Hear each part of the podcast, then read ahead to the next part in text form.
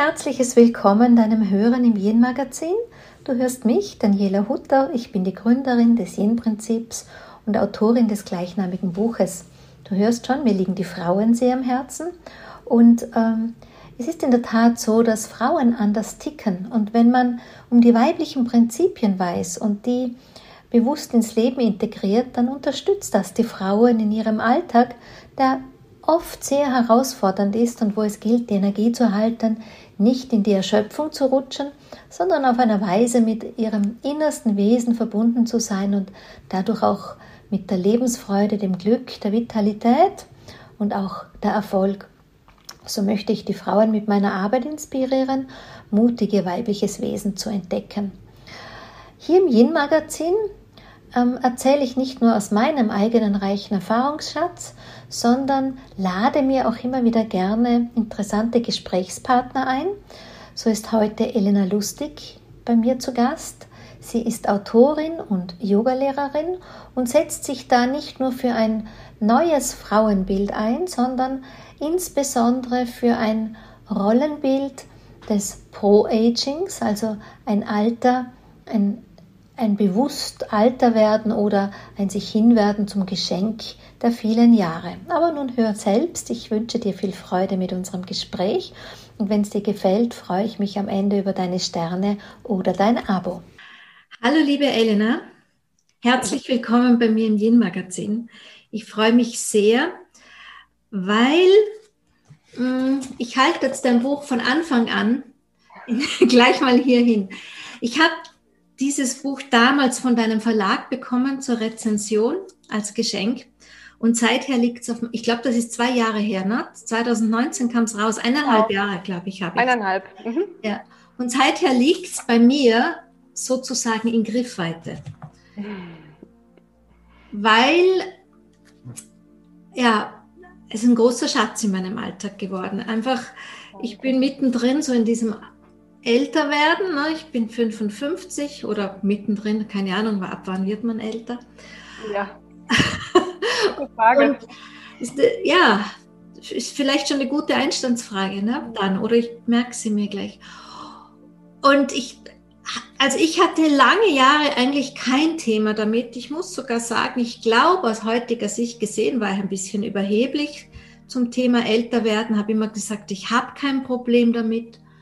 Und plötzlich wurde ich so 53 mhm. und merkte ich, jetzt kommt da ein Ungeheuer um die Ecke in meiner Gedankenwelt. Mhm. Und dann kam dein Buch und hat seither wieder viel ähm, Horizont bei mir aufgemacht, begleitet mich mit in meiner Gedankenwelt und deshalb war es mir so ein Anliegen, dich hier zu haben. Magst du, weil wir kennen uns ja gar nicht, ne, so mhm eigentlich. Ich kannte dich vor dem Buch auch nicht wirklich. Magst du dich ein bisschen vorstellen? Weil ich fände es anmaßend, wenn ich jetzt Nein. irgendwo was runterlese. Sehr gerne, sehr gerne. Also ähm, ich bin seit 2010 Yogalehrerin und seit, ähm, ich glaube, 2017 oder 18 bin ich Coach. Ich weiß mhm. gar nicht mehr genau, wann ich da die Prüfung gemacht habe. Und ähm, Autorin eben schon äh, seit 2016 ist das erste Buch erschienen. Das ist äh, Innen Außen, ein Chakra-Buch, Yoga-Chakra-Buch. Und mh, mm, genau, Yoga machen tue ich schon sehr lange. Ich glaube über 30 Jahre, weil ich 30 Jahre lang Filme geschnitten habe. Mhm. Und dieses Filmeschneiden, das hat mich ähm, jeden Tag 10 bis 12 Stunden in so eine völlig starre Haltung gezwungen, mhm. an einem Rechner mit zwei Monitoren mindestens und dann eben einem hohen Zeitdruck und einer wirklich physisch völligen Unbeweglichkeit. Mhm. Also du hast maximal mit der einen Hand machst du mit der Maus klick, klick und mit der anderen gehst du an der Tastatur mhm. hin und her. Und das hat mich körperlich so fertig gemacht, dass ich halt diese Disziplin der Yoga-Praxis über 30 Jahre durchgezogen habe. Mhm. Und ich habe eben einfach gemerkt, wie extrem ja, hilfreich das Yoga ist. Nicht nur auf der körperlichen Ebene, sondern mhm. auch auf der mentalen Ebene. Und dann irgendwann kam bei mir so ein ähnlicher Punkt wie bei dir, dass ich gedacht habe, oh, jetzt merke ich aber auch, dass ich älter werde. Mhm. Also weil mir manche Sachen in der Yoga-Praxis zum Beispiel schwerer fielen Oder zum Beispiel, was ich auch total interessant finde, wenn ich morgens Yoga mache, ist es ein Riesenunterschied zu, wenn ich abends Yoga mache. Abends fallen mhm. mir viele Sachen viel leichter, genau. weil der Körper einfach schon so in Bewegung war genau. und Ne? Und mhm. wenn ich morgens auf die Matte gehe, dann fühle ich mich manchmal zehn Jahre älter, als ich mhm. eigentlich bin. Mhm. Also, Kenne ich auch. Und dann habe ich, ähm, und dann bin ich noch, und das ist auch ein wichtiger Punkt, ich bin auch Buddhistin schon lange, mhm. Seit 99. Und ich habe sehr viele buddhistische Retreats besucht und ähm, studiere das auch. Ich bin in so einer buddhistischen Studiengruppe mhm. und wir beschäftigen uns eben auch mit Texten und mit Themen und so. Und ich saß immer wieder in diesen Retreats und habe gemerkt, wie mir das diesen Stress der Vergänglichkeit nimmt. Mhm. Und ich habe ganz oft gedacht, oh, hier müssten eigentlich alle sitzen. Mhm. Und daraus ist bei mir so ein bisschen, ich sage jetzt mal, so ein Sendungsbewusstsein entstanden, dass ich das Bedürfnis hatte, diese Erfahrungen und mhm. ähm, Erkenntnisse in Bezug auf das Älterwerden, was ja auch mit Vergänglichkeit zu tun hat, mhm. zu teilen. Und dann habe ich gedacht, okay, ich habe ja eigentlich tolle Tools. Ich bin Yogalehrerin, ich bin Coach und ich bin Buddhistin. Das heißt, ich habe also drei, ich kann sozusagen drei Themenbereiche miteinander verbinden, um das, was mir selber hilft, anderen zur Verfügung zu stellen. Und das war der Startschuss für ProAge. Und dann habe ich gedacht, aber ich kann das ja nicht Anti-Age nennen, weil Anti ist keine, also wenn man Coach ist, weiß man, man kann sich nicht Dinge nicht vorstellen, sondern man muss immer etwas haben, was man sozusagen als Bild hat.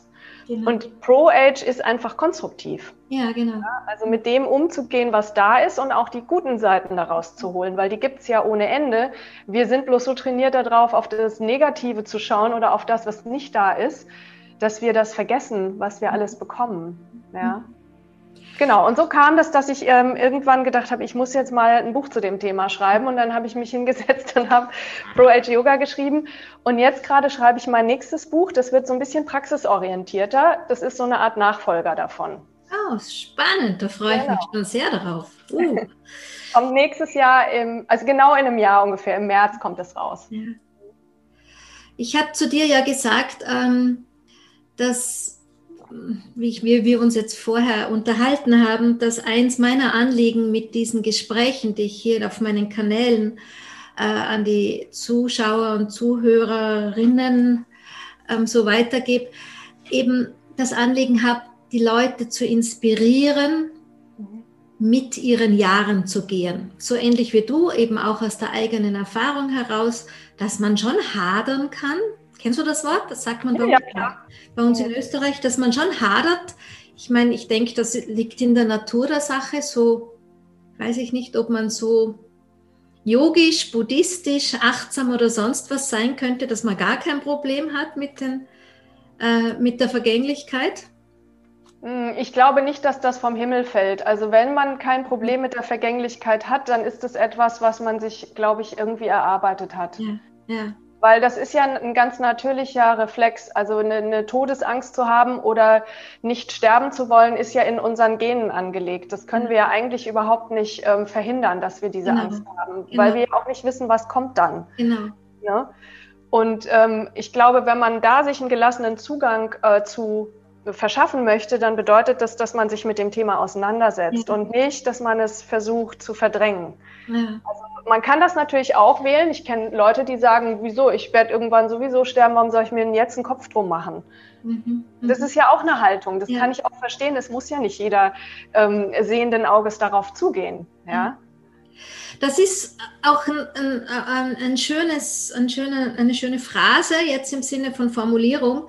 Ich kann auch vieles verstehen. Ich kann auch viel verstehen, dass sich Frauen sozusagen nicht pro, sondern anti-aging positionieren ähm, dennoch oder, oder selbst in unserer Szene, egal ob spirituell oder Yoga, ich kenne ja auch viele spirituelle Lehrerinnen, die, weiß ich nicht, gebotoxt sind, die dann formulieren, ja, aber es geht mir gut damit, ich bin damit im Reinen. Und dennoch stehe ich immer da und denke mir, hm, welche, welchen Auftrag haben wir als Protagonistinnen, jetzt als Autoren und die, die halt auch irgendwo vorne stehen, aber auch einfach nur als Frau, ich als Mutter, als Großmutter, was habe ich für einen Auftrag hier in die Welt zu kreieren, mhm. pro Jahre, pro Aging oder Anti-Aging, welches Bild als älter werdende Frau, welche Haltung zum Alter. Mhm. Wie siehst du das, liebe Elena? Also das Lustige ist, dass das längste Kapitel in meinem Buch, glaube ich, das habe ich irgendwann hinterher festgestellt, das fand ich echt ähm, äh, interessant, ist äh, das Thema äh, Botox. Mhm. Also das Kapitel über Botox ist mhm. das längste Kapitel in meinem Buch. Mhm. Und ich habe mich eben auseinandergesetzt damit, ähm, wie der Wert einer Frau in der Gesellschaft definiert mhm. wird und dass in vielen Gesellschaften und ich glaube auch bei uns, würde ich jetzt mal behaupten, ähm, das mit Fruchtbarkeit zusammenhängt, weil sonst würde diese, ich, ich übertreibe jetzt mal absichtlich, dieser Jugendwahn nicht so gefeiert werden. Mhm. Und Botox ist ja ein Versuch, das eigene Alter weniger sichtbar zu machen. Genau. Ja, und deswegen ähm, eben so zu wirken, als sei man noch fruchtbar. Das ist vielleicht vielen Frauen gar nicht bewusst, dass daran was geknüpft ist. Ja? Aber die, der Zugang für viele Frauen ist der Zugang zu den Ressourcen Geld und Macht mhm. über, den, über die Männer. Mhm. Ja? Mhm. Und eine nicht mehr fruchtbare Frau ist in unserer Gesellschaft eine, die verwelkt, mhm. die an Wert verliert, die nicht mehr interessant ist, die sexuell nicht mehr, nicht mehr, also keine Rolle mehr spielt, zumindest in der öffentlichen Wahrnehmung. Und ich glaube, dass das damit zusammenhängt, weil wenn Frauen, also es gibt auch mächtige Frauen, die Zugang direkt zu Macht und Geld haben und trotzdem Botoxen. Ja, das ist nicht ist, ich meine das jetzt nicht so linear und so simpel, sondern ähm, ich meine das eher im übertragenen Sinne. Und ich glaube, dass viele Frauen ähm, sich, ohne es zu wollen, einem Bild unterwerfen, was eben von außen kommt. Mhm. Und sie sind nicht bereit dazu, ähm, ein neues Bild selber zu entwerfen. Mhm. Mhm. mhm. Und dazu zu stehen, was das Alter mit sich bringt. Seines Falten, weil man sagt ja zum Beispiel auch, ein Mann altert, kann interessant altern. Ja. ja. Da sehen ja Falten gut aus. Warum? Heißt eher, ne? Männer ab 40 werden interessant, heißt es ja, so. so landläufig irgendwie. Ne? Genau, das ist nämlich das Ding. Und wenn Falten gut aussehen können, dann müssen die doch auch bei Frauen gut aussehen ja. können. Ja. Verstehst du? Also da stimmt da stimmt was nicht. Da ist wieder so ein Gender Gap zwischen Frauen, die älter werden und Männern, die älter werden. Natürlich gibt es auch immer mehr Männer, die Botoxen. Das ist dann immer das Gegenargument, was ich bekomme, wenn ich mit Leuten in diesen Dialog mhm. reingehe. Klar, gibt es auch. Ähm, viele Frauen sagen zum Beispiel auch, ich mache das nur für mich, dann fühle ich mich besser. Wenn ich in den Spiegel mhm. schaue, finde ich mich schöner. Die Frage ist nur, was ist das für eine Währung? Genau. Ja. Also was bezahlst du mit dieser Währung? Ja, ich habe in meinem Buch das Yin-Prinzip, ähm, da geht es um die Kraft, die weibliche Kraft sozusagen, und da habe ich auch ein paar Schattenaspekte, also die Schattenaspekte versucht zu erläutern und eben auch unsere tiefen, unbewussten Konzepte, die uns bewegen. Und Frauen, so wie du das formulierst, äh, habe ich es ähnlich auch geschrieben, die ja über Jahrhunderte an den Mann äh, gekoppelt waren, um überhaupt eine Existenzberechtigung und eine Überlebenschance zu haben. Wenn nicht schon von jeher, ne? wenn der Jäger, der Krieger gut war, hat er uns beschützt vor dem Mammut, das da vor der Höhle stand. Das ist ein männliches Narrativ. Ich glaube nicht, dass das so war. Also ich, ja? Ja, da gibt es einige Ansätze inzwischen in der Matriarchats- oder Patriarchatsforschung, die sagen, äh, das Patriarchat begann in, in, in dem Zeitraum, in dem die Menschen sesshaft wurden mhm. und Viehzucht betrieben, weil ähm, bei der Viehzucht dann losging, die das Thema Gene weitergeben, eine Herde haben, Besitz haben, den Besitz Eigentum. Besitzen. Ja. Und äh, die Frauen eben wurden mit in diesen Besitz sozusagen integriert, genauso wie dann auch plötzlich in der Landwirtschaft äh, mit viel Aufwand Felder bewirtschaftet wurden, die dann verteidigt werden mussten gegen Eindringlinge von außen, die sich dann bedienen wollten und so weiter.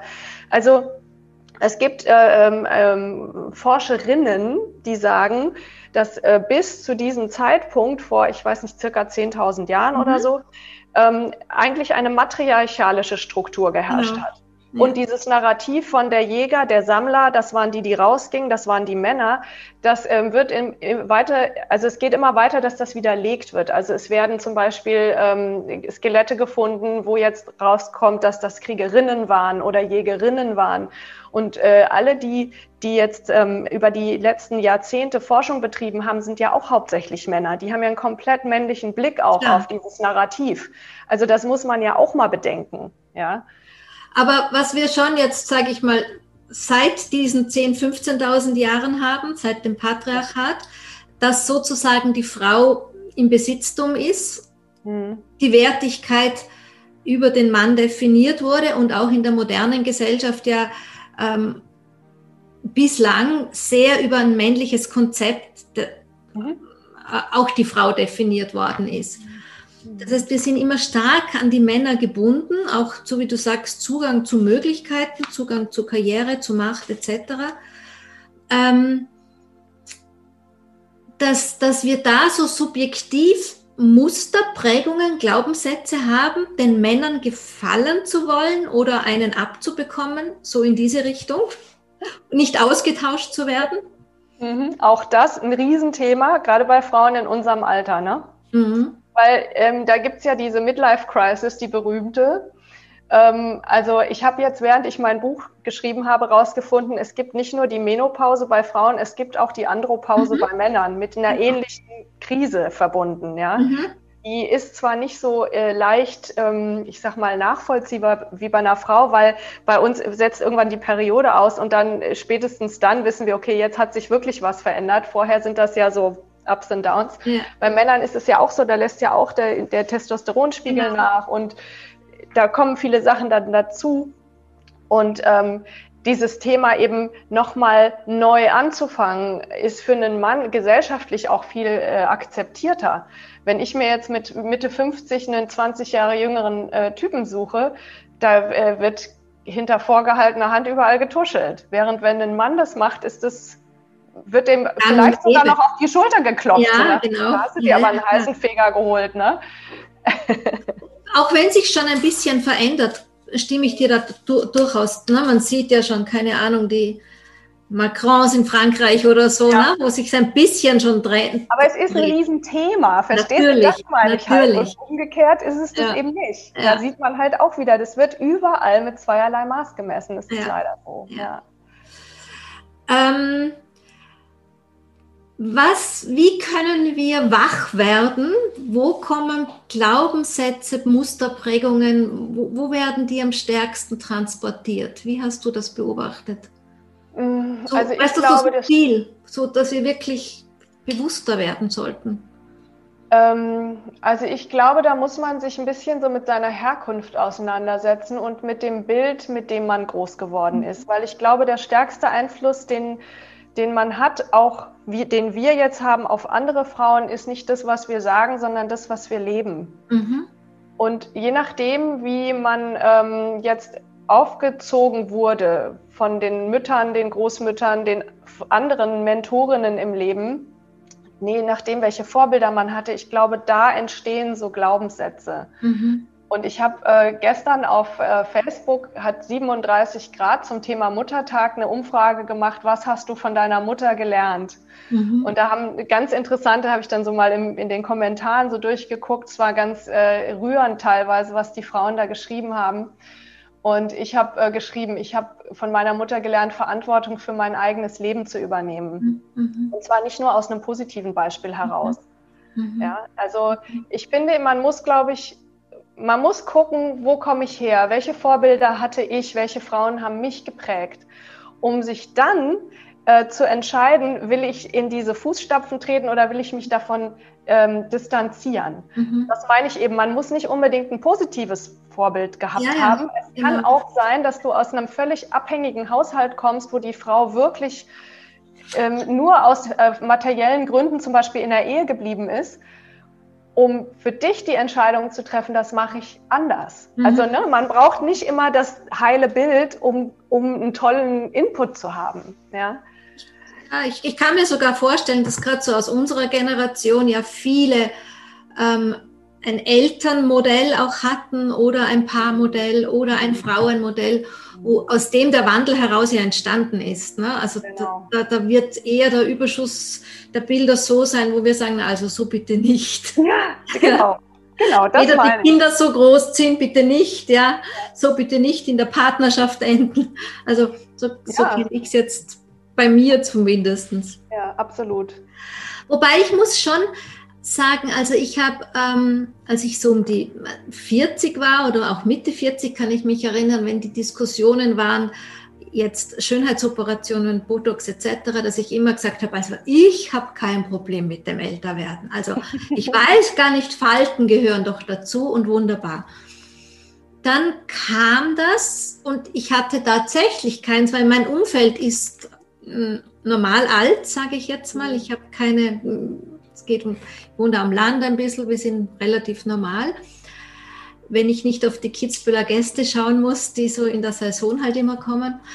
Ähm, und dann ging es mir aber schon mit plötzlich über mein Instagram-Feed. Ich hatte ein paar ganz nette Frauen, ein paar ganz, weißt du, aus verschiedensten, nicht unbedingt Yogas, Yoginis, sondern verschiedenste Geschichten halt, was, was sie so auf Instagram bewegt. Und die begannen plötzlich sich für die Augenoperationen, für die Botox-Geschichten und so zu outen und das so positiv hinzustellen. Und plötzlich habe ich mich selber beobachtet, stehe ich vor dem Spiegel ja, und denke, okay, wie schaut denn da? Wo ich dann echt so einen Stopp gebraucht habe und gesagt habe, okay, Daniela, so nicht, ja. Mhm. Was passiert gerade mit dir? Dieses ja, das ähm, ist ja auch die Peer Group, ne? Das ist ja immer das wie, wie der Vergleich. Das entsteht ja, sowas entsteht ja nur aus dem Vergleich. Genau. Genau. Und das ist eben immer das Problem, weißt du, ich sitze immer da vorne und sage meinen Leuten, also jetzt seit einem Jahr nicht mehr, aber es wird ja wieder sein und sage immer den Leuten, vergleicht euch nicht, praktiziert euer eigenes Yoga. Mhm. Das ist wie so ein Mantra, was ich da mhm. irgendwie runterbete mhm. und das kommt nicht an. Wir vergleichen uns immer und Vergleich ist ja auch eine, eine Ressource sozusagen, ja. weil das ist ja auch was, was uns dazu bringt, also genauso wie Neid zum Beispiel, ja. Mhm. Neid äh, lehnen wir ja eigentlich ab, weil wir dürfen das ja nicht empfinden. Aber wenn du Neid positiv umsetzt, also wenn mhm. du aus, aus dem Gefühl von Neid eine Motivation machst, etwas erreichen zu wollen, ist, und genauso ist es, wenn jetzt jemand ähm, nach so einer, äh, weiß ich nicht, Lied-OP plötzlich viel besser aussieht als vorher. Mhm. mhm. Dann denkst du natürlich, ja, es ist vielleicht eine Option. Also ich würde sagen, sag niemals nie. Ja? Das unterschreibe ich sofort. Ne? Mhm. Also ich habe ich hab eine sehr, sehr gute Freundin, ähm, die beides hat, also Botox und Lidoperation. Und ich habe es irgendwie nicht verstanden, weil es nicht zu ihrem Lifestyle passt. Aber am Ende darf sie ja auch Probleme haben mit dem Älterwerden, ist ja nicht so. Und ich, ich hatte dann mit ihr ein Gespräch und plötzlich formulierte sich bei mir so was, weißt du, solange ich so viel Thema dazu in mir trage, wie das mit dem Älterwerden ist, auch als nicht nur als Protagonistin, sondern aus ganz individuellen, persönlichen Beweggründen, gebe ich mir das Versprechen so lange nicht. Ja. Bin ich mit dem Thema mal sauber und habe dann plötzlich vielleicht doch das Bedürfnis, who knows, was dann kommt. Ja, das, ich glaube auch, das verändert sich. Es ist ja eine Dynamik und ein Prozess. Und das ist eben, um nochmal deine Frage aufzugreifen am Anfang, ab wann wird man älter? Das ist ja das, die, lustigerweise stelle ich die Frage immer Leuten, die mich fragen, ja, ab wann ist denn Pro-Age-Yoga? Also ab wann mhm. Äh, ist denn das Buch ein Buch, was mhm. für mich interessant ist? Oder ab wann ähm, äh, sollte ich denn Pro-Age-Yoga sozusagen praktizieren? Wobei ich mit Yoga jetzt nicht nur meine, das, was ich auf der Matte mache, ne? Ja. sondern Yoga vor allen Dingen auch ähm, eine große äh, Mindset-Arbeit. Also deswegen kam ja auch dieser buddhistische Aspekt mit dem Thema Vergänglichkeit mhm. damit rein. Und ähm, deswegen, äh, also diese Frage, ab wann wirst du älter, die kann ja jeder nur für sich beantworten. Also das ist immer ein super äh, mhm. Aufhänger, weil die fangen dann immer an zu überlegen und dann kommt meistens so eine Antwort wie, naja, eigentlich immer. Mhm. Und dann sage ich immer, ja, siehst du, und du kannst eigentlich jederzeit mit Pro-Age-Yoga anfangen, also immer. Mhm. Und in diesem Prozess kommst du vielleicht irgendwann mal an einen Punkt, wo du dich im Spiegel anschaust und denkst, das halte ich nicht mehr aus. Mhm. Ja. Mhm. Weiß ich nicht. Also mir ging es bis jetzt noch nicht so. Ich würde mir auch wünschen, dass das so bleibt. Ich ähm, lebe halt auch schon immer extrem gesund. Ich bin nie in die Sonne gegangen. Also das sind natürlich so Sachen, die die jetzt in Anführungsstrichen sich auszahlen, aber damit äh, äh, unterwerfe ich mich ja auch schon wieder diesem Bild, ja, dass ja. ich sage, ich habe vielleicht weniger Falten als andere und äh, ist halt vielleicht einfach auch genetisch so, kann ich ja nichts dafür, ja. Mhm. Aber vielleicht habe ich irgendwann auch genauso viele Falten wie andere. Es kommt bloß ein bisschen später. Ich weiß es nicht. Ja. Bei mir kam es wie mit einem Schub vor einem Jahr. Plötzlich saß mein Mann vis-à-vis -vis im Frühstück und gesagt, Schatz, du kriegst Hängebacken. Oh, das ist ja gemein. Ja, der ist so charmant. Und, und dann habe ich mich überhaupt einmal damit was. Bis zu diesem Moment wusste ich gar nicht, dass man Hängebacken hat, weißt du? Das, das, das war so. Und da, da begann ich einfach auch drüber nachzudenken, welche Einflüsse haben wir. Und eben, um aber jetzt auch unser Gespräch auch nochmal zu drehen, dieses Pro zu finden, ja, wirklich zu gehen, okay, was kann ich leben, was will ich wie kommunizieren, was ähm, auch meine persönliche Ausrichtung, ähm, was macht denn das Pro wirklich aus? Und da bist du jetzt du die Expertin. also, da, da, fällt mir natürlich ohne Ende was ein. Genau. Also, fangen wir mal an beim Thema Wechseljahre. Also, die Wechseljahre sind ja in unserer Gesellschaft etwas, wo von außen drauf geschaut wird und dann heißt es, das ist der Moment, wo deine Periode wegbleibt und deine Fruchtbarkeit endet. Also der Blick ist auf das, was weggeht, auf das, was endet, auf das, was vorbei ja. ist. Dass du aber dadurch einen, ähm, meistens, die meisten Frauen, einfach durch die hormonelle Umstellung, schauen mehr auf sich, gehen weg aus dieser Rolle des sich um alles immer kümmernden Menschen Mhm. Ja, ähm, werden vielleicht auch dadurch unbequemer, weil sie ihren eigenen Bedürfnissen und ähm, ähm, ja, Bestimmungen auch näher kommen. Ähm, man hat kein Problem mehr zum Thema Verhütung. Also man muss keine Hormone mehr nehmen, man muss, hat den ganzen Stress nicht mehr. Also äh, Sex kann viel freier werden dadurch, dass der Testosteronspiegel meistens noch ein bisschen länger oben bleibt, als der Östrogenspiegel mhm. absinkt, haben viele Frauen auch viel mehr Lust in den Wechseljahren oder mhm. danach. Mhm. Also das ist zum Beispiel ein Benefit. Ja? Mhm. Darauf könnte man ja auch schauen. Genau. Also jetzt mal nur in Bezug auf das, was jetzt körperlich passiert. Was mental passiert ist, wir haben so viel Erfahrung. Mhm. Wir haben Kinder großgezogen. Du bist sogar schon Großmutter. Ja, wir haben Menschen ähm, ähm, dabei erlebt, wie sie in die Welt kommen. Wir haben Menschen erlebt, wie sie die Welt wieder verlassen. Wir waren da dabei. Wir haben das begleitet. Wir, also wir sind, wir, wir sind ja sowas wie ähm, äh, der Kit der Gesellschaft. Wir mhm. halten Dinge zusammen. Wir sind Vorbilder. Wir sind ähm, Inspiratorinnen. Und zwar jede Frau, nicht nur die, die jetzt so wie du einen erfolgreichen Blog haben oder wie ich Bücher schreibt, sondern mhm. jede Frau hat ja ihren eigenen genau. Mikrokosmos. Genau. Und ähm, jede Frau kann andere Frauen inspirieren. Viele Frauen machen Weiberabende oder Themenabende oder einen Lesezirkel mhm. oder treffen sich in der Kirche mhm. oder also und, und da finde ich, sollten wir ähm, uns in alle Richtungen mit Frauen vernetzen. Das finde ich zum Beispiel auch super wichtig, dass wir junge Frauen haben in unserem Freundeskreis, die uns inspirieren, die wir inspirieren können. Also das finde ich ist der Riesenbenefit einer Frau, die sich keinen Kopf mehr machen muss um Familiengründung und um wie, äh, wer kümmert sich um mein Kind heute Abend, was Klassenfahrten und solche Sachen, das sind alles keine Themen mehr. Ja? Und selbst genau. bei Frauen, die keine Kinder hatten, kommt ja auch dieser hormonelle Shift und auch diese neue Freiheit. Mhm, ja? Mhm, mhm, mhm. Also ich finde, es gibt unheimlich viel, worauf man gucken kann, was wirklich toll ist und ein riesen Benefit. Ja, ich finde, also ich aus, aus meinem Erleben heraus auch dieses Gefühl von, ich weiß irgendwie, wer ich bin. Ja, mhm. so, also so tief in mir drinnen weiß ich, ich meditiere ja auch schon jahrzehntelang und immer wenn ich so da sitze und mich mit meinen Art, ich liebe Atemübungen immer schon, mhm. ähm, das Gefühl habe, ich dock so bei mir an, dann ziehen gewisse Vergleichsbilder oder auch so Fragezeichen, wie wenn sie einfach nur vorüberziehen werden. Und es macht sich so ein inneres Gefühl von, ähm, ich weiß, wer ich bin, ohne was ich vielleicht was Großes formulieren kann, aber dieses wirkliche, diese Verbindung ähm, mit dem Innen heraus. Und ich liebe es auch so, diese über Jahre schauen zu können. Weißt du, so das, ich, ich formuliere, glaube ich, einmal am Tag zu irgendjemand.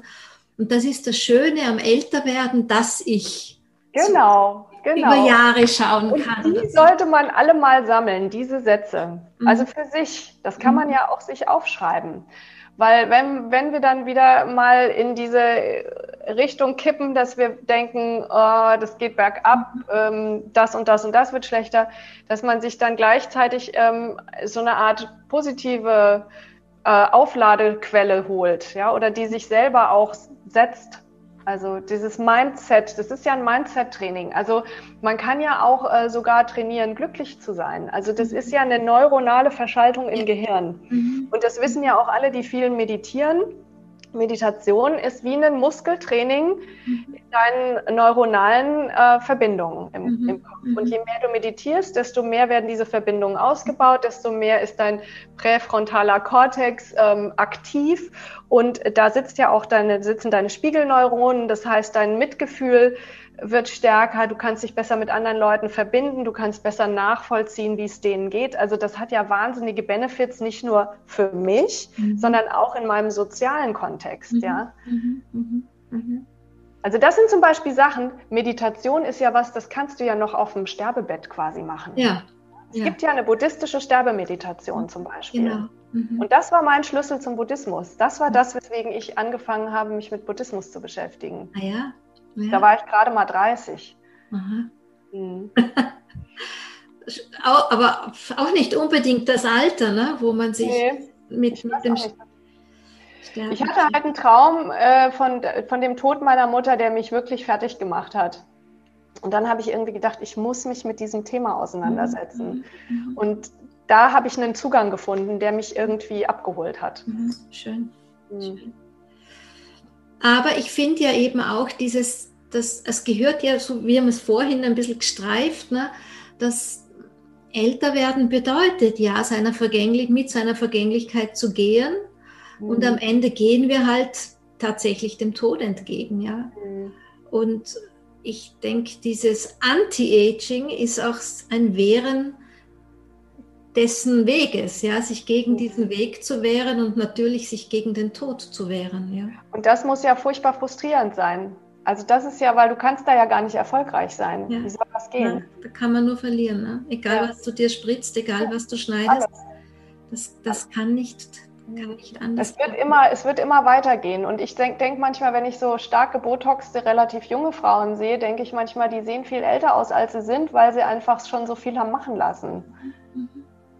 Weißt du? Das ist ja das Drama. Ich meine, ich, ich habe ja kein Problem, wenn sich, weiß ich nicht, 60-jährige Frauen botoxen oder so, denke ich mir, mein Gott, na.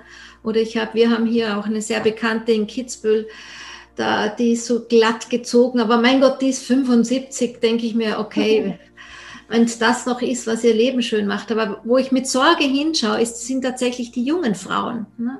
Wenn ich, so wie du sagst, es ist normal mit 25 sich, mhm. ähm, mein Hautarzt hat mir erklärt, weil ich habe hier relativ diese Dinge, man sieht das nur beim Zoom nicht, aber ich habe hier recht, das ist so, liegt bei mir in der Familie, ne? so eine gute Falte hier, mhm. eine starke Denkerfalte. Und mein Hautarzt sagt zu mir, naja, Frau Hutter, da sind Sie schon fast ein bisschen zu alt, weil das Botox sollte man möglichst früh spritzen, damit mhm. das Gehirn vergisst, diese, Mus diese Falten überhaupt anzulegen. Ja.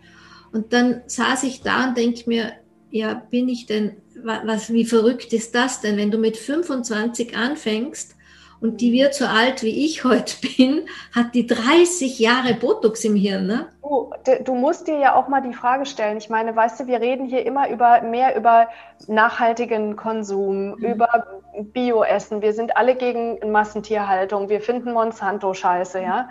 Und dann spritzen wir uns eins der hochpotentesten Toxine unter unsere Haut. Mhm. Allein diese ganze Impfdiskussion hier jetzt schon wieder, ja, ja mit, mit, Corona und so.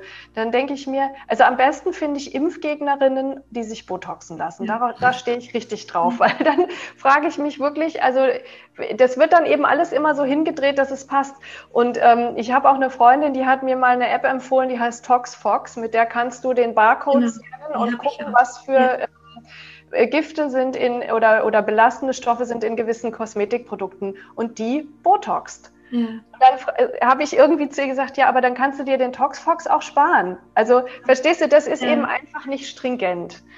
Und ich finde, also als Yogalehrerin und auch noch als Chakra-Yogalehrerin, ich meine, das hier ist der Punkt, wo mhm. unsere Intuition sitzt. Das ist mhm. unser drittes Auge. Mhm. mhm. Das musst du dir mal vorstellen. Mhm. Und da haust du dir dann 30 Jahre lang mhm. Alle paar Monate eine toxische Dosis rein. Also. Genau, genau. Eben, aber dieses, ich denke mir halt einfach, was, also diese, diese jungen Frauen, denen ein Bild zu geben. Ich habe ja irgendwann in einem meiner Artikel formuliert, wir sind die Ahnen der Zukunft und das ja. hat mich selber geflasht irgendwie, als es plötzlich so formuliert war. Seither verwende ich es ganz bewusst, ganz oft, mhm. Weil, weil das mit den Leuten was macht. Ne? So, du hast auch gleich gelacht. Ne? Also das, das, das, da erreichst du halt die Leser gleich. Mhm. Und da denke ich mir oft so, was kann ich als ältere Frau auch um den jungen Frauen diesen Stress zu nehmen, überhaupt in diesem modernen Frauenbild von heute, weil es ja noch viel mehr ist als nicht nur ähm, ein paar Falten. Ne? Da geht es ja auch um sportlich zu sein, um keine Kilos zu viel zu haben. Also ganz, ganz viel Äußeres, aber auch Leistungsdruck. Ja? Weil das Problem ist ja, und das ist etwas, was mir schon so ging, als ich Mutter wurde, weil ich wurde, glaube ich, deutlich später Mutter als du, ähm, mit 37, knapp 38. Ähm, ich hatte schon äh, das Gefühl, also die zwar alle Freiheiten zu haben, theoretisch, auch auf beruflicher Ebene, aber auf gesellschaftlicher Ebene war es immer noch so, dass das Wort Fremdbetreuung zum Beispiel abwertet, dass ich mein Kind in andere Hände gebe als meine, mich nicht selber kümmere, weil ich weiter gearbeitet habe. Und wir haben halt als Frauen immer noch diesen gesamten Mental Load, nennt man das ja, was die Familien- und Kindermanagement angeht, plus den Anspruch, eine vollwertige berufliche Laufbahn möglichst lückenlos zu bespielen. Ja. Und mir ist es zum Beispiel auch passiert, dass ich aus einem äh, hier aus Babylon Berlin, aus dieser super erfolgreichen Serie. Da war ich eine von den drei Filmeditorinnen oder Editoren, die den, das Ding schneiden sollten. Und der Teamleiter war ein Mann und der hat selber Kinder und der andere Editor hat auch Kinder. Und dann haben die mich mit, oder dieser Leiter des Teams hat mich mit den Worten aus dem Team rausgeschmissen, dass er und sein Kompagnon mit ihren Kindern und ihrer Familie in den Ferien in den Urlaub fahren wollen und sie deswegen eine Frau im Team brauchen, die keine Kinder hat und dann quasi weiterarbeitet.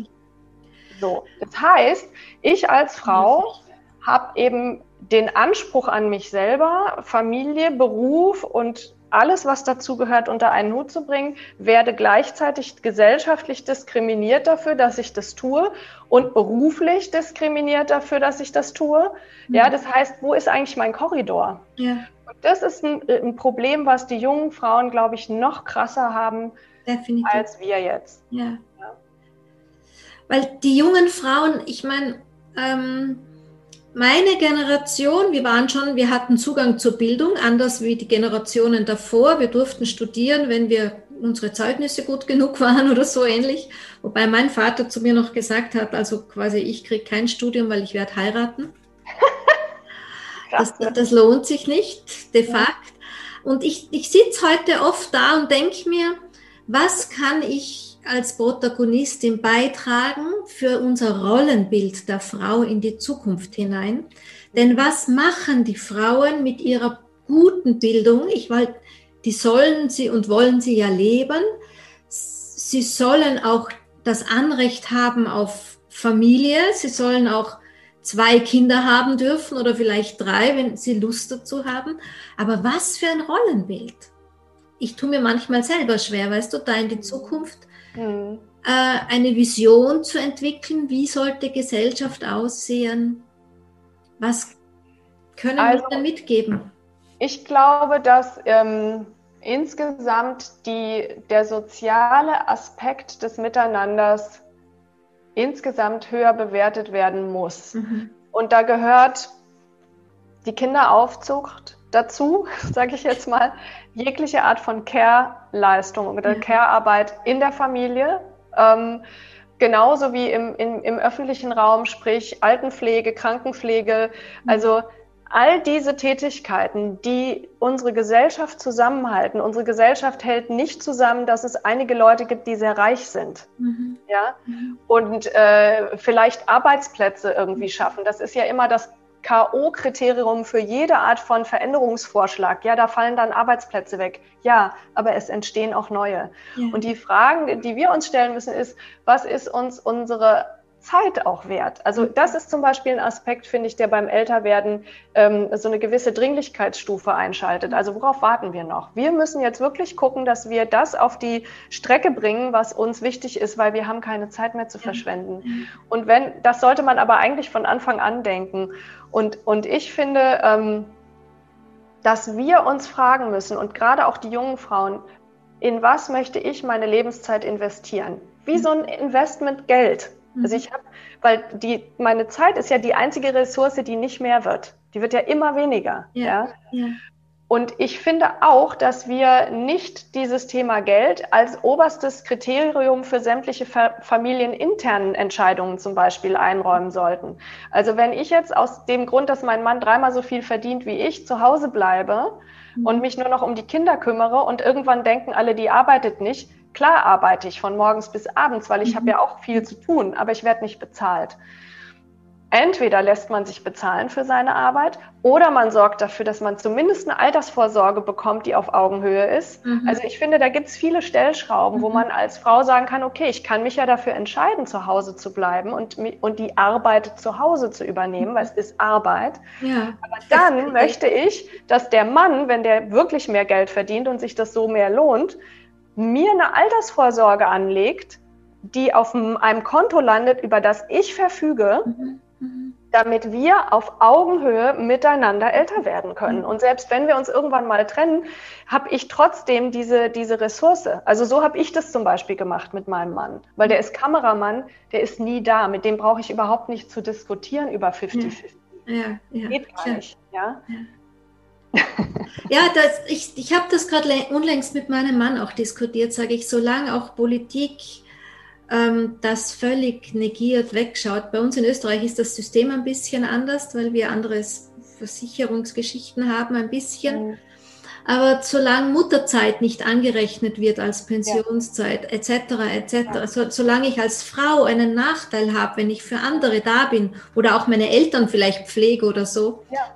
Ähm, genau, das meine ich. Genau das meine ich. Und jetzt guck mal, wir haben jetzt Annalena Baerbock für, von den Grünen, die jetzt wirklich Kanz, also Kanzlerkandidatin mhm. ist, was ich fantastisch finde. Womit fängt die Diskussion an? Ja, wie kriegen Sie das denn mit Ihrer Familie unter einen Hut? Ja. Mein Mann ist noch nie gefragt worden, wie ja. der mit seinem Kind hinbekommt. Die, allein diese Frage oder das Wort Karrierefrau, da kriege mhm. ich mhm. echt, daran kann man erkennen, wie viel Strecke noch vor uns liegt. Ja. Und das, und wir sind die, die da immer wieder den Finger in die Wunde legen genau. müssen. Und die auf gesellschaftlicher Ebene für ein Umdenken sorgen müssen. Und am besten wäre es noch, wenn wir, wie Frau Baerbock es macht, in die Politik gehen würden. Weil da sitzen viel zu wenig Frauen und viel zu wenig Mütter.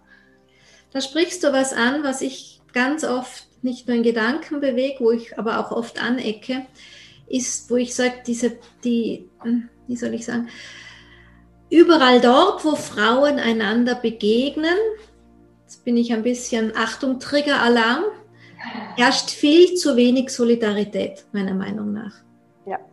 solange Frauen Angst haben müssen, dass ihnen eine andere Frau einen Mann wegnimmt, solange Frauen Angst haben müssen, dass ihnen eine andere Frau einen Job wegnimmt, nur mhm. weil sie vielleicht gerade schwach sind mhm. ja, oder sich eine Auszeit nehmen oder bei den Kindern sind oder, oder, oder, also ich, da bin, an der Stelle bin ich wirklich streng, gerade auch mit diesen inflationären Begriffen von Sisterhood und Womanhood. Ja. Da kann ich. Hm.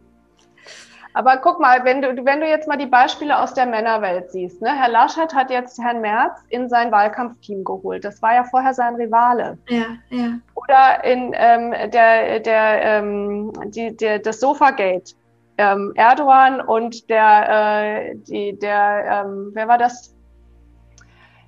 Kommissionspräsident der EU, der dann da neben ihm sitzen durfte und Frau von der Leyen wurde aufs Sofa geschickt. Aufs Sofa gesetzt, ja. das sind so Männerbündeleien, ja, anstatt dass der der Frau von der Leyen den seinen Stuhl anbietet. Aber er wollte diesen Affront nicht, also hat er lieber Frau von der Leyen brüskiert. Mhm. Also davon können wir lernen als Frauen, wenn wir nämlich uns untereinander verbinden und sagen, ich helfe dir, ich halte dir den Steigbügel, damit du hochkommst. Mhm. Und dann äh, kommt das automatisch irgendwann dazu, dass nicht vielleicht diese Frau, aber eine andere Frau mir den Bügel hält, weißt du?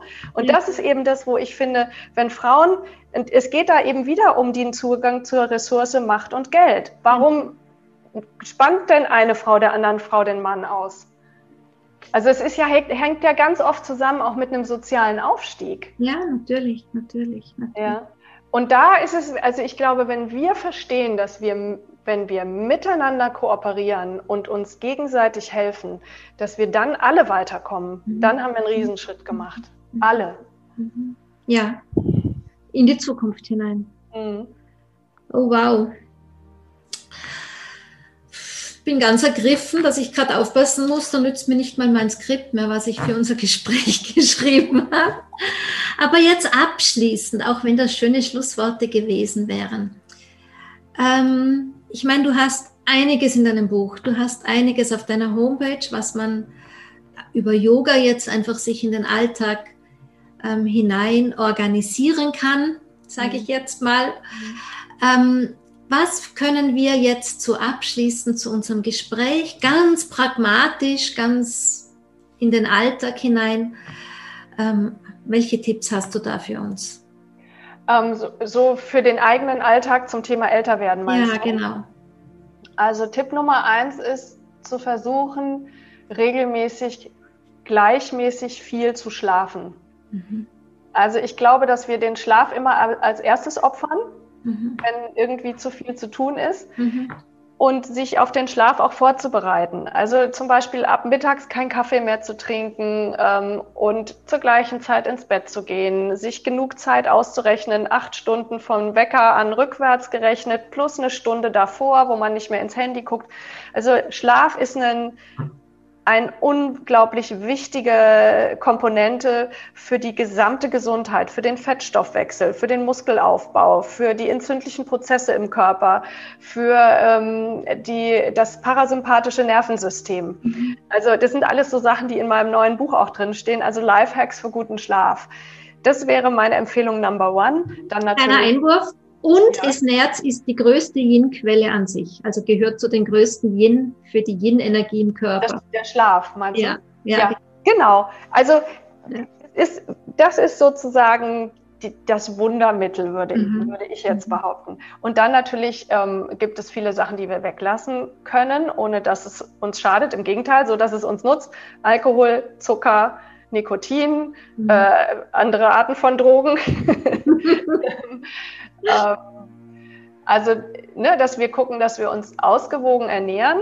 Mhm. Ich glaube, dass Nahrungsergänzung ab einem gewissen Alter auch hilfreich ist. Ja, glaube ich auch, weil der Körper einfach nicht mehr so leicht aufnimmt wie vorher, ne? Genau. aus dem, genau. was er bekommt. Ja, und wir eben auch durch, dadurch, dass ähm, wir auch ähm, ja, unser Stoffwechsel insgesamt langsamer wird. Ich glaube, wir können uns da wirklich ähm, einen kleinen Booster geben mhm. auf, auf, verschiedenen mhm. Ebenen, zum Beispiel auch Osteoporose, Vitamin D, ne? Genau. Vitamin K braucht man dafür. Also das ist eine lange Liste. Ich entwickle auch gerade eine Nahrungsergänzung zum ah. Thema Pro-Age, also die wirklich sozusagen alles mhm. miteinander verbindet, auch, ähm, auch mentale ähm, Benefits mit sich mhm. bringt und so. Also da bin ich gerade, tauche ich gerade mhm. ein. Genau, also das würde ich empfehlen. Gut schlafen, gut ernähren, Gifte weglassen und eventuell Nahrungsergänzung. Mhm.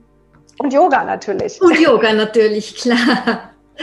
Da kann ich an der Stelle auch nur empfehlen. Du hast, ich meine, den Sonnengruß drin, aber du hast so eine guten Balance gerade auch. Also hat mir sehr geholfen, in, mit meinem älter werdenden Körper so ein bisschen auf der einen Seite Kraft, Muskulatur noch mhm zu pflegen. Ähm, und natürlich das Yin-Yoga, was mir selber auch große Passion ist. Ja, was einfach ähm, mir sehr aus, den Frauen sehr entgegenkommt, denke ich mir im Alter. Absolut. absolut. Ich liebe Yin-Yoga und wenn ich so Pro-Age-Yoga-Retreats ähm, mache, mhm. dann ähm, kombiniere ich auch immer Anusara-Yoga, also ich bin ja Anusara-Yoga-Lehrerin, mhm. Anusara-Yoga mit Yin-Yoga. Mhm. mhm. Und das ist eine ganz tolle, weil Anusara Yoga ist ja ein sehr äh, biomechanisch, sehr gut ausgerichtet, fast schon therapeutischer Yoga-Stil, sodass also das zum Älterwerden unheimlich gut passt, wenn es um Kraft und Flexibilität mhm. geht. Und wenn es dann aber in diese Yin-Qualitäten reingeht, dann ist natürlich Yin-Yoga der absolute Hammer. Ja, ja, schön. Mhm. Ja, deine Retreats, ich habe gelesen, die sind im Chiemsee. Ja, wobei der Chiemgauhof ist verkauft worden. Das geht jetzt nur noch bis Jahresende. Danach wird der vielleicht, ja, das ist ganz krass, der wird danach vielleicht sogar abgerissen und neu aufgebaut. Also das ist ein richtiger Break, in, auch in meiner Yoga-Biografie. Aber ich werde mit den Besitzern weiterarbeiten und es wird dort weitergehen, aber nicht im Chiemgauhof, sondern in der Gegend. Da muss ich nochmal gucken. Und dann bin ich ähm, an der Schlei bei Kiel oben mhm. auch ähm, mit ein paar Retreats. Also da verändert sich gerade was, aber es wird weitergehen. Ja. ja. da kann man auf, also wir werden, ich werde das alles auch verlinken in den Show Notes, ganz klar. Webseite, Angebot und unbedingt das Buch natürlich. Mhm. Danke. Liebe Elena, ich könnte stundenlang mit dir weiter plaudern. ich auch. Es, gibt nicht so, also ich bin noch immer auf der Suche. Es, es, es ist gar nicht so, so einfach, so inspirierend, so wirklich tolle Inspiration abzuholen, weiterzugeben, wie das durch dich möglich ist. Und ich möchte ein großes Danke für alles, was du weißt, was du bist und was du in die Welt bewegst, wirklich an der Stelle aussprechen, weil du bewegst dann vieles. Ne? Das wünsche ich mir. Das würde mich wahnsinnig freuen. Jeder einzelne Mensch, der da irgendwas raus mitnehmen kann aus unserem Gespräch, aus deiner Arbeit, aus meiner Arbeit, dafür machen wir es ja. Ja, genau. Ja? vielen, vielen Dank. Danke dir. So danke ich dir für deine Zeit und für dein Zuhören. Ich hoffe, das Gespräch hat dir gefallen und wenn ja, dann vielleicht kannst du uns die Sterne geben oder auch dein Abo und dann freue ich mich, wenn ich dich wieder hier bei mir begrüßen darf, wenn es heißt, herzlich willkommen im Yin Magazin.